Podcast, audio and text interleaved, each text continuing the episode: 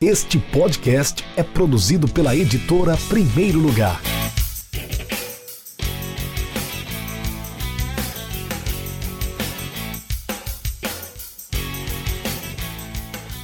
Olá, amigo ouvinte do Café com Editor, o podcast da editora Primeiro Lugar. Eu sou Rafael Moraes e hoje eu trago mais uma novidade, mais um programa do podcast. Esse é o podcast do Rafael Moraes. A princípio estaria aqui mensalmente com vocês, mas se você pedir, claro, eu aumento essa frequência, então compartilhe esse episódio no final com a hashtag Eu Quero Mais. Quem sabe, marca também lá, arroba é de primeiro lugar e também marca arroba Rafael Moraes 2, para que eu fique ciente que você compartilhou.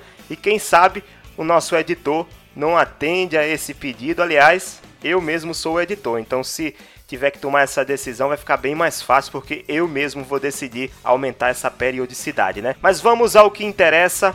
Quero falar de futebol potiguar, falar do América que resolveu anunciar seus novos contratados através das mídias sociais de alguns torcedores. Primeiro foi o lateral Renan Luiz, que foi anunciado pelo sócio torcedor Cadu Noronha. Cadu, inclusive, é meu amigo pessoal americano, daqueles bem chatos, né? Aquele, aquele americano chato que enche o saco quando o América ganha o ABC perde, mas é muito apaixonado pelo seu clube, tem que reconhecer isso também. É uma virtude dele ser apaixonado e fiel ao América, né? coisa que muitos torcedores não são. Depois foi a sócia Marina Xavier, ela anunciou a chegada do meia Wilson. Inclusive foi bacana que o Wilson entrou em contato com ela para poder é, é, anunciar que estava chegando e ela foi lá e divulgou no Twitter, né? Aquele mesmo Wilson, destaque do Potiguar de Mossoró no estadual, que acabou se machucando, passou o restante da temporada inteira sem, sem jogar, né? Se recuperando da contusão. Parabéns ao marketing do América, comunicação do clube americano. E eu pesquisei, gente, iniciativas parecidas com essa do América e acabei descobrindo que em 2011, quando o São Paulo anunciou o retorno de Lugano. Lugano ainda era jogador de futebol, hoje ele é diretor do São Paulo. Então, naquela época, o São Paulo anunciou, fez algo parecido, né? Vou até abrir aspas aqui para o site do clube para dizer o que aconteceu. Abre aspas, o Tricolor anunciou a contratação via WhatsApp para toda a base do programa Sócio Torcedor antes do anúncio nos canais oficiais, lançando a hashtag DIO5. Coube aos sócios a tarefa de viralizar a informação e o resultado não poderia ter sido melhor. Foi um pouco diferente do que o América fez. O América escolheu um sócio torcedor específico, um, dois na verdade, dois jogadores que foram anunciados, enquanto que o São Paulo mandou para todos os sócios torcedores e deixou que os próprios torcedores, através das suas redes, pela internet, pudessem viralizar essa notícia da, do retorno do Lugano. E em 2017 foi o Bahia que fez algo parecido. Para promover o, o programa de sócio torcedor, quando o Bahia contratou o Maicon Leite, que é um ex-atacante que jogou no Palmeiras, no Santos, está até sumido, não sei, não sei nem onde ele está jogando agora. O Bahia anunciou a contratação do Maicon Leite através do WhatsApp também, por um, um grupo que foi criado pelo próprio jogador. Então o próprio Maicon Leite tratou de dar a notícia, né? Ele falou, ele escreveu no grupo de WhatsApp para os torcedores, para os sócios torcedores do Bahia, anunciou a sua própria contratação. Sócio do Bahia. Eu, Maicon Leite, assinei contrato com o Tricolor de Aço e já posso ser anunciado oficialmente. Vocês podem fazer isso nos, nos perfis, nos seus perfis das redes sociais. Obrigado e bora Bahia minha porra.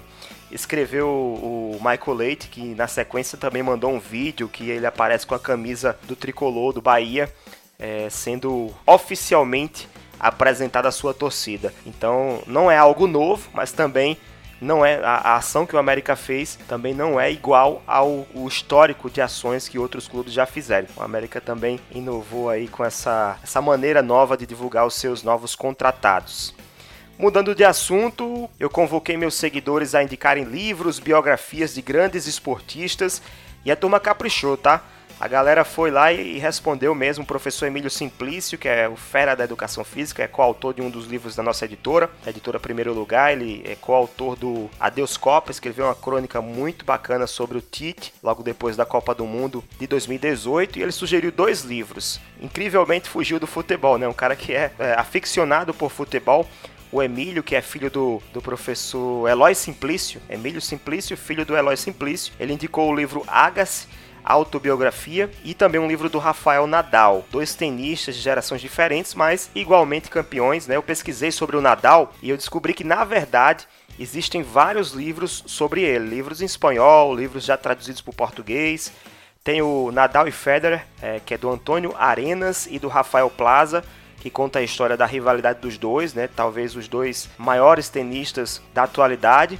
Tem também o livro Rafa, assinado pelo próprio Rafael Nadal em parceria com John Carlin, e também o Rafael Nadal, a biografia de um ídolo do tênis, escrito por Tom Oldfield. Opção é que não falta, então fica aí a dica, livro sobre o Rafael Nadal. O Emílio até comentou que o livro do Agassi conta uma história de muita superação, de renúncias, e que Nadal é de uma família de esportistas e o livro faz todo o relato até ele chegar ao topo, o quanto ele treina e abre mão da convivência de uma pessoa normal. Então são dois livros que mostram a superação de dois grandes atletas do tênis mundial. Outros livros recomendados por amigos, Suerlen Marinho sugeriu o livro Garrincha Estrela Solitária, do Rui Castro. Esse é um dos clássicos da literatura esportiva, com certeza.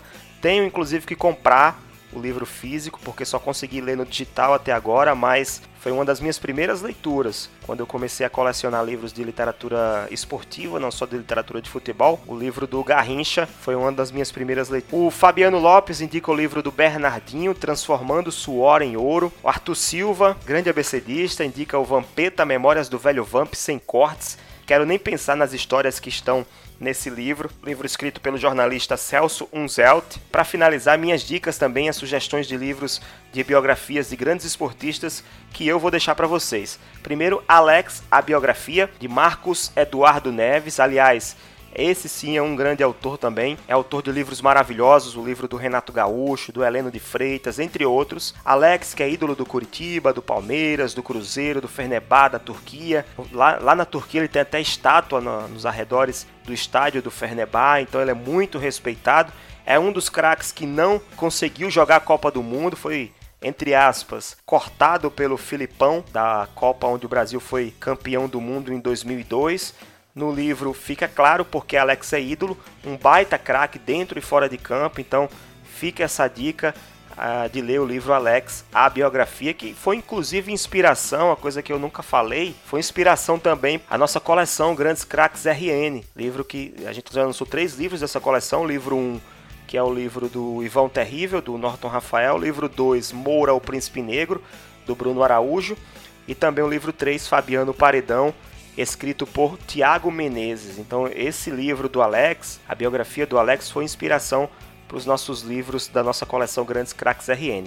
Outra sugestão que eu tenho é a biografia do ídolo Sócrates, escrita pelo Tom Cardoso. Sócrates, a história e as histórias do jogador mais original do futebol brasileiro. E Sócrates dispensa comentários, não precisa nem falar nada, apenas leia o livro, desfruta desse dessa bela história escrita pelo Tom Cardoso, é sensacional. Posso garantir para você que vale a pena a leitura.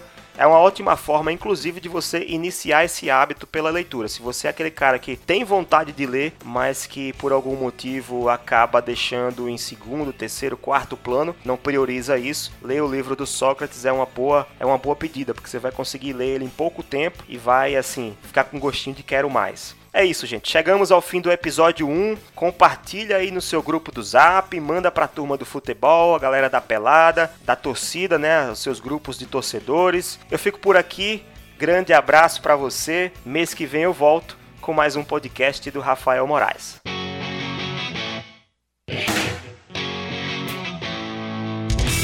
Acesse www.edprimeirolugar.com.br e conheça nossos livros